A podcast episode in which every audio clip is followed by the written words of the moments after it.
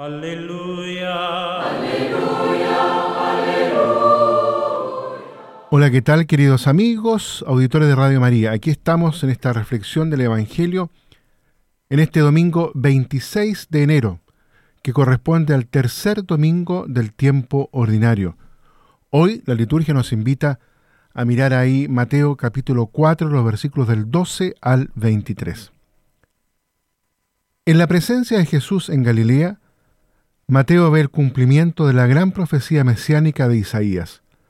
Jesús es la luz que brilla en las tinieblas. A un país desilusionado y sin horizonte, Jesús le devuelve la ilusión y la esperanza. ¿Cómo? Haciendo presente el reino de Dios, la vieja alternativa de la que Israel había sido portador en los remotos días de los jueces, cuando Israel era distinto de los demás pueblos y vivía la pura alegría de vivir, porque Yahvé era el centro de gravedad de todo su quehacer histórico.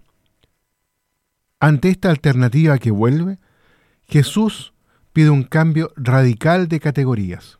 Este cambio empieza tomando cuerpo con el seguimiento de Jesús. Sígueme. Así suena la invitación de cualquier líder de cualquier organización. Esta es también la invitación que Jesús nos hace. ¿Qué pasaría si al igual que Pedro, Santiago y Juan, también nosotros la secundáramos? Pedro y sus compañeros son llamados aquí a ser cristianos, no a ser apóstoles todavía.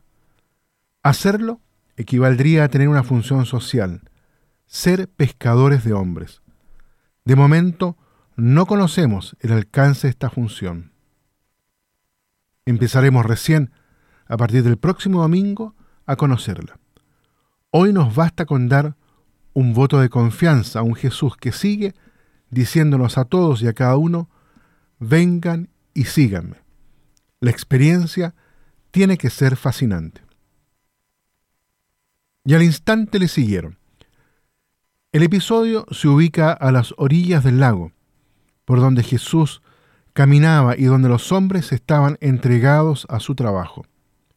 La llamada de Dios llega a los hombres en su entorno corriente, en su puesto de trabajo. No hay ningún escenario sagrado para la llamada de estos primeros discípulos. Simplemente el paisaje del lago y el fondo de las duras tareas cotidianas.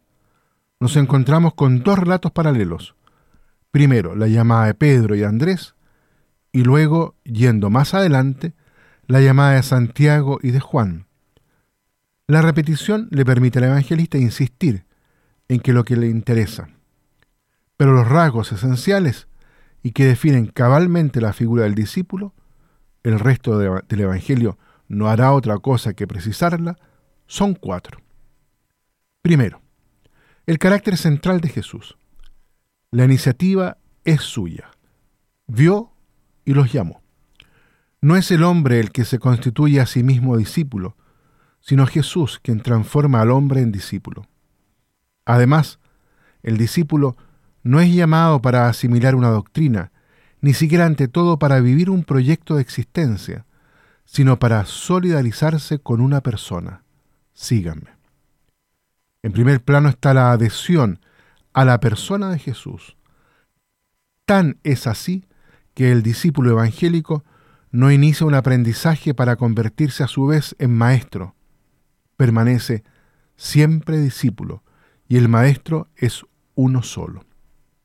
Segundo, el seguimiento de Jesús exige un profundo desprendimiento. La llamada de Pedro y Andrés y la llamada de Santiago y Juan están construidas siguiendo la misma estructura y con un vocabulario sustancialmente idéntico. Existe, sin embargo, una diferencia no despreciable. En el primer relato se dice que dejaron las redes, en el segundo que dejaron la barca y al Padre. Tenemos, pues, por decirlo de algún modo, un increyendo, desde el oficio a la familia. El oficio representa la seguridad y la identidad social. El Padre representa las raíces de uno. Tercero, el seguimiento es un camino. Partiendo la llamada de Jesús, se expresa en dos movimientos, dejar y seguir que indican un desplazamiento del centro de la vida. La llamada de Jesús no instala en un estado, sino nos pone en un camino. Cuarto, el seguimiento es misión. Dos son las coordenadas del discípulo. La comunión con Cristo, síganme, y una carrera hacia el mundo, los haré pescadores de hombres. La segunda nace de la primera. Jesús no coloca a sus discípulos en un espacio separado y sectario, los envía por los caminos de los hombres.